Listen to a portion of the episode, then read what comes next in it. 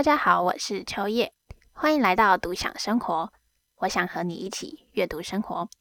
这集的这本书是一本得过日本达文西文学首奖的日本作家龙与麻子的著作，是一本能让人心情暖和起来的书本。这本书总共有七个故事，每个故事都是独立的，但共通的点都是一间专门卖音乐盒的店家。这集我会介绍几个故事，让大家跟我一起在这辛苦奔波的生活中，感受到一丝丝的暖意。第一个故事是这样叙述这间店的：那是一间安静的店，推开沉重的木门，铃铛轻轻地“哐啷”一声之后，周遭又恢复了寂静。店里头小小的展示橱窗，没有音乐或其他声响，安静的出奇。三四坪大的小巧店面里，没有其他客人，也没看见店员。店铺整体呈细长形。左右两侧各有一排高达天花板的柜子，店内深处有一张横长的桌子，桌子后面是另一扇门。除了橱窗外，没看到其他窗户。天花板上那盏玻璃灯罩式的老旧吊灯也没点亮，整个店面颇为阴暗。也或许是因为刚才还走在初夏的阳光下，眼睛尚未适应的关系吧，总觉得这里特别黑。不止那盏灯。包括磨成焦糖色的地板、柜子和那张沉重的桌子在内，这间店的装潢都给人一股老旧感。静谧加上昏暗，使它看起来就像古董店、旧书店或二手衣店等贩卖岁月痕迹的地方。第一位故事的主角是一位母亲和一位听不见声音的三岁小男孩。他们在去上特殊教育课的途中，无意间发现了这间店。小男孩叫做悠仁，悠仁对店里的音乐盒们充满了兴趣，但他的母亲美咲并不觉得他的儿子听得懂，因为他的儿子根本就听不到。三岁的悠仁在美咲一个不留神就跑去摸了别的音乐盒，美咲急着阻止了悠仁，引来店员的注意。约莫一位三十五岁的男店员笑着转动了音乐盒，并说：“这些音乐盒都是可以摸。”而且声音是看得见的哦。美笑看着眼前转动的音乐盒说：“买一个好了。”店员问了美笑是要买给谁的，美笑说是买给儿子的。于是店员问了悠人：“你喜欢什么样的歌？”被问话的悠人眼睛睁得大大的，那模样看似听得懂似的。美咲也不知道要选什么曲子，于是店员说：“我可以为你推荐。”美咲问：“请问你打算怎么选？”店员说：“嗯，与其说是选，我能听得见客人心中流泻的曲子。”美咲心想：“真是莫名其妙的答案。”但还是交给了他。发现佣人听不到是在他两岁半的时候，医生说是先天的，建议动手术，而且越快越好。最迟希望在四岁生日前做出结论。一想到要全身麻醉，还要切开头部的大手术，若是手术失败，造成无可挽回的后果，美咲心想，还不如维持现状，带着助听器和搭配手语。一星期后，手语班下课的悠仁拉着美咲，想要去拿音乐盒。美咲原本是想打电话取消购买的，毕竟听不见任何声音的悠人，买个音乐盒到底有什么用？但没想到，悠人却还记得。美咲只好带着悠人再次走进店里。那么，要听听看了吗？微微前倾的姿势和笔直的视线，与在教室里画图或拿来摘花的。那么，要听听看了吗？东西在这里。店员从桌下拿出蓝色的小木盒，轻轻地放在悠人正前方。请听。悠仁双手拉过盒子，打开盒盖。视线落在盒中机械上，手指握出细细的把手，开始转动。流泻出的是一首摇篮曲。一开始速度忽快忽慢，不甚流畅的旋律逐渐稳定下来。听着那朴实的音色，美笑不禁愕然，那是他非常熟悉的曲子。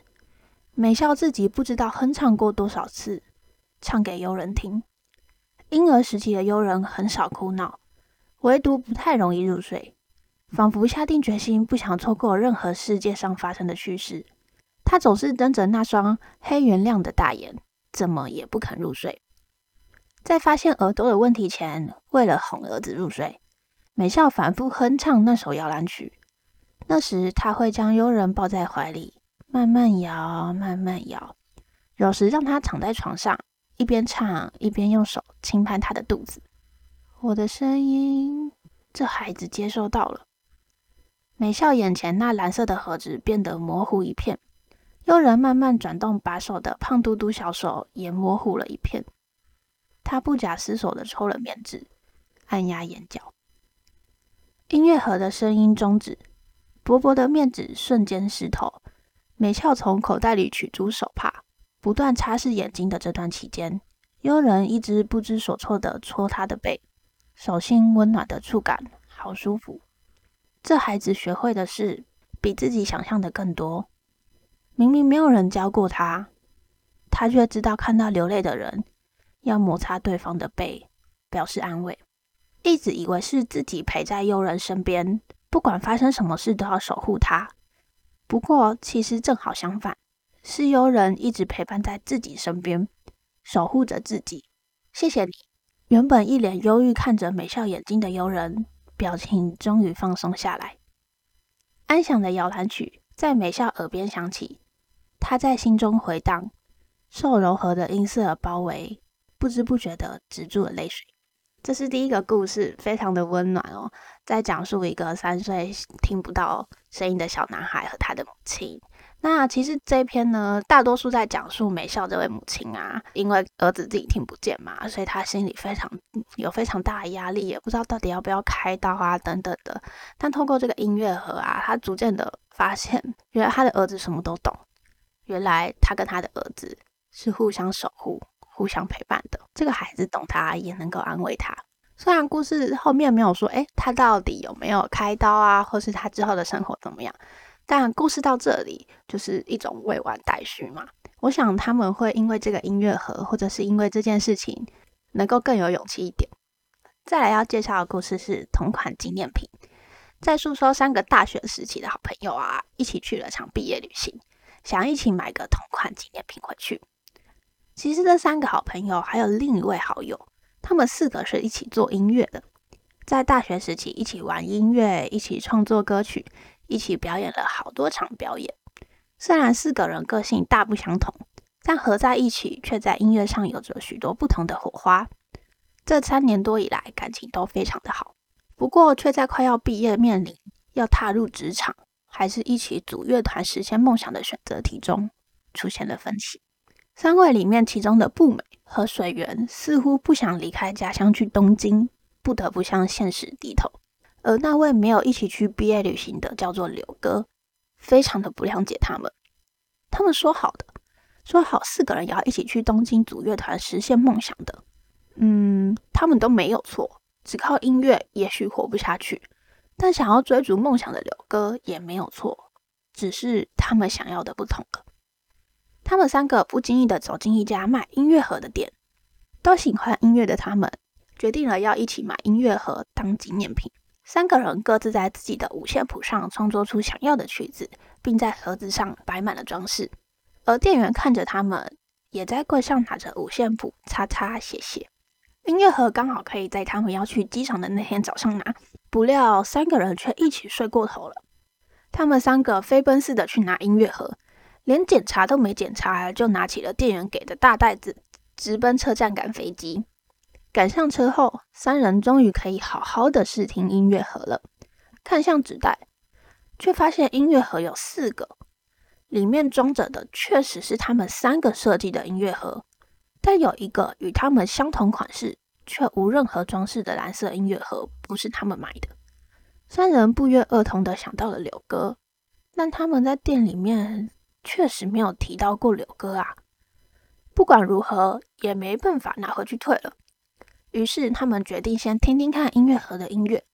其中一人的音乐盒开始转动，发出的却是不和谐的乐曲。不管再怎么转，都不是他所给出的那首曲子。而其他两个人的音乐盒所发出的音乐也都很奇怪，他们感到非常的疑惑，于是他们不停的检查，把音乐转得慢了一些之后，终于听出其中一个人的声音是贝斯，而其中一个人是鼓声。他们突然发现了什么，所以决定把三个人音乐盒一起同时转动看看。试了好几次，终于配合得天衣无缝。他们听出来了，那是什么歌？可是这三个音乐盒却少了主旋律。他们同时看向那蓝色的音乐盒，蓝色的音乐盒转动后，正是那首《少女之梦》的主旋律。《少女之梦》是他们四个人一起完成的原创歌曲，有人作曲，有人填词，在校园中表演了好几场，都大受好评。这首歌成了他们心中最特别的一首。于是他们打给了柳哥。然后一起转动了那四个音乐盒，音乐夹杂着电车摇晃的声音。柳哥没有说话，而后传来的是歌声。于是他们四个人一起唱着歌，一起跟着音乐盒的声音唱着。水源突然用颤抖的声音改了歌词，说：“去实现我们的梦想吧。”步美和小萌也唱着：“绝对要实现我们的梦想。”而柳哥则唱着：“我们的梦想。”绝对会实现。澄澈的阳光从电车窗外照进来，将四人份的歌声融入这三个音乐盒的音色中。这篇呢、我讲的比较短一点，它里面有很多是在叙述，哎，他们组成乐团的经过啊，我就比较没有去详细的说明。但我觉得这个故事啊，我看完之后也会觉得很像五月天，或是各种曾经对某一个事情有梦想的人。也许我们都曾经为了现实不得不妥协。但我想啊，不管是什么时候啊，只要你愿意，很多事情啊，也许不一定要舍弃工作，也可以慢慢的做，慢慢的做。也许有一天呢、你会实现你自己，而不是那个梦想。也许实现的不是梦想，而是你人生的一种安定感。再来想介绍的故事叫做《故乡》。故事中的男主角叫三郎，是一位四十几岁的中年男子。因父亲的忌日快要到了，所以要回乡祭拜。三郎的父亲是一位渔夫，和三郎的个性完全不同。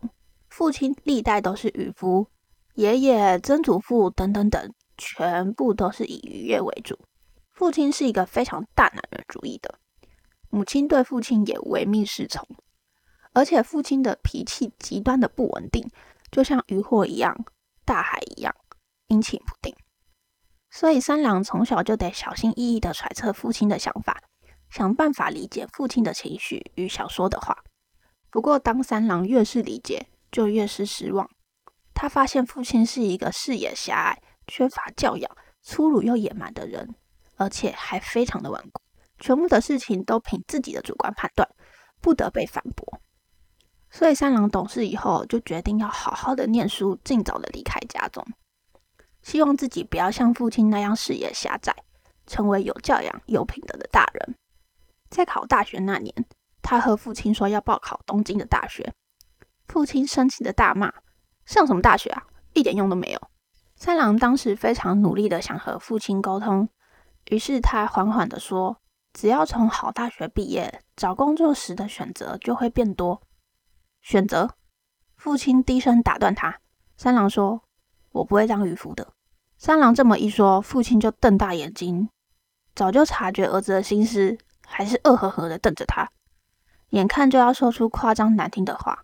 你说什么？父亲大叫着。三郎说：“我说我不想当渔夫。”内心没说出口的是，我才不想像你一样。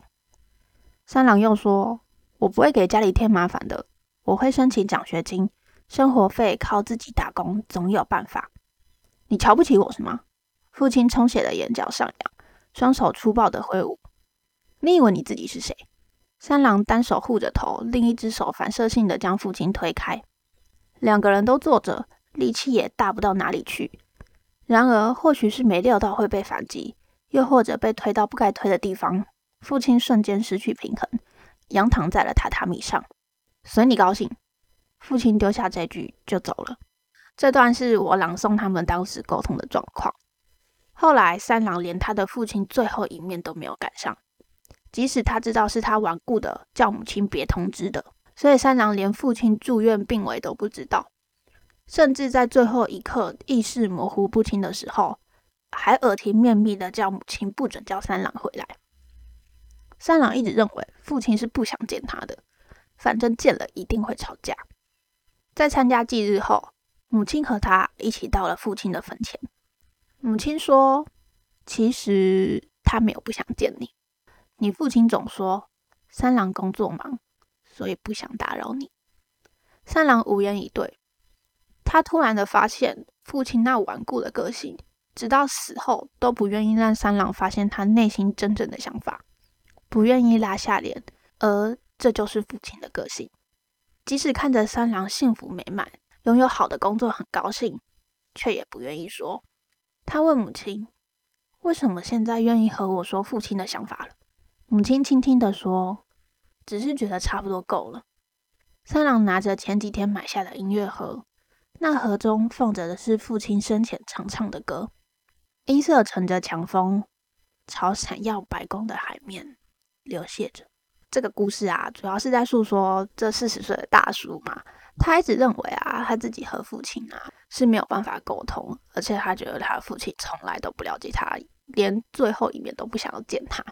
但是直到父亲死后啊，透过母亲的叙述啊，他才发现，其实父亲就只是一个顽固的老头而已，内心为他高兴啊，内心很体谅着他，或者是内心很想要见他，但他都不愿意说。我觉得这跟我身边有一位好朋友的家庭状况很像。嗯，我觉得家人不一定每个人的家人都一定是好的，或者是一定幸福美满的。可能每个人的个性，或者是家人的个性，都会有一些些的缺陷，或者是一些没有办法沟通的地方。但你要想啊，每个人都是独立的个体，是我们因为血缘关系，因为各种缘分，我们聚在一起。本来就没有办法让每一个人都了解别人的想法，有时候连你自己都不了解你自己的想法了，你怎么要去渴望别人来了解你的想法？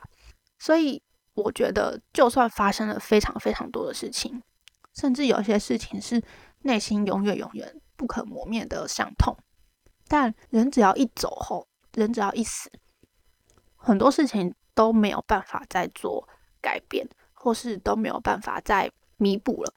所以，即使有非常非常多的不开心啊，非常非常多的无法沟通的事情，有时候退一步吧，家人也许不是永远的避风港，但也许他们内心有很多很多没有跟你说的话，或者甚至是他们说不出口的话，用心去感受吧。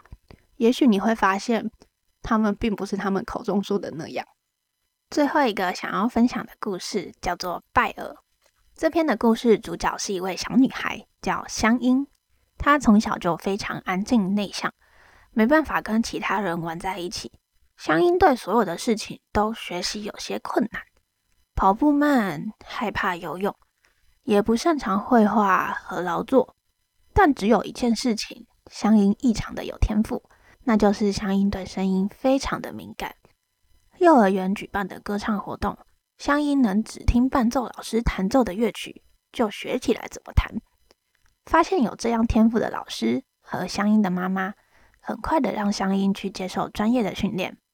香音本身也非常喜欢弹琴，常常一弹就是三四个小时。在升二年级的暑假，香音参加了中小学钢琴大赛，一举拿下冠军。香音没想到自己能胜过二三年级的小朋友们，她感到无比的雀跃。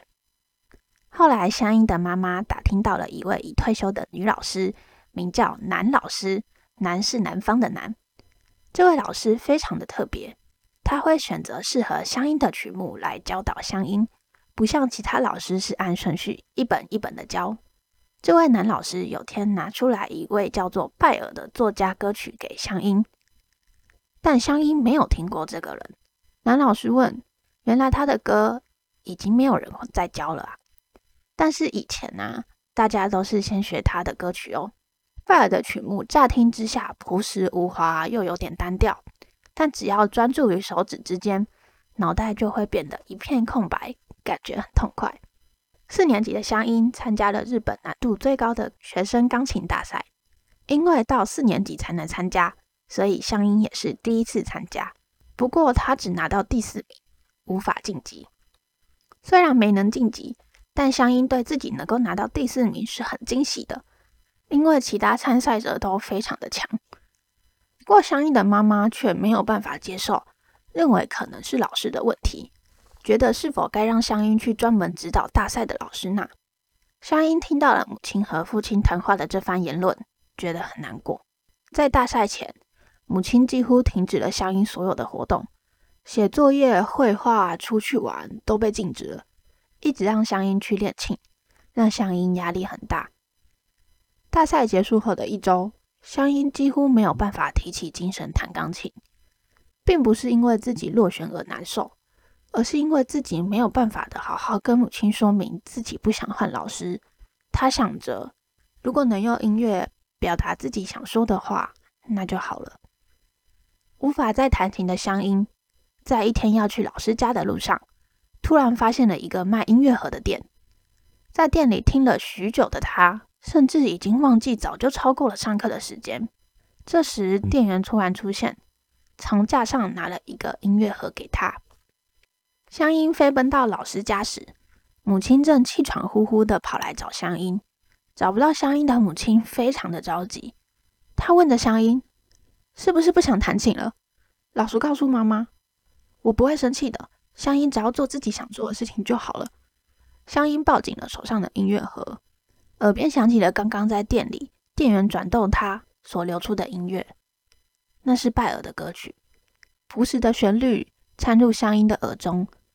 湘音看着母亲，坚定地说：“我想继续弹琴，不是人人都能成为第一名。”上个星期，男老师曾这么对湘音说：“因为这个领域就是这样。不过，弹钢琴，弹钢琴也不是为了成为第一名啊。”那时，香音以为这话只是为了安慰自己，然而或许不是那样。老师单纯只是说出事实罢了。香音说。我想弹得更好，想再次重拾那美妙的音色。这是香音自己的决定，决定投入老师口中那个就是这样的领域，想再次回到那天，回到被称赞好美妙的乐音的那个瞬间。我知道了。母亲摸摸香音的头发，站直身子。那我们一起去跟老师道歉吧。湘音站在母亲身边，一起朝门口走去。耳边仿佛听见不知从何处传来的拜耳旋律。那这是这篇的故事哦。这个故事啊，很像我之前跟一个好朋友一起看的动画，叫做《四月是你的谎言》，还蛮感人的一个动画，也推荐大家去看看哦。那这四个就是我想要分享的这个这本书的故事。这本书有七个故事啊，没有分享到的故事啊，也都很好看。里面的店员啊，虽然有着神奇的天赋。看似让故事中的主角们能够把事情解决，但其实生活中确实有一些小事情能够让我们有这种魔力。生活中的每一件事情啊，或许只要我们用心体会，都能拥有让事情看见另一道光的魔法。非常推荐这本书给生活中疲惫的你们一点点的暖意。我是秋叶，我们下本书见喽。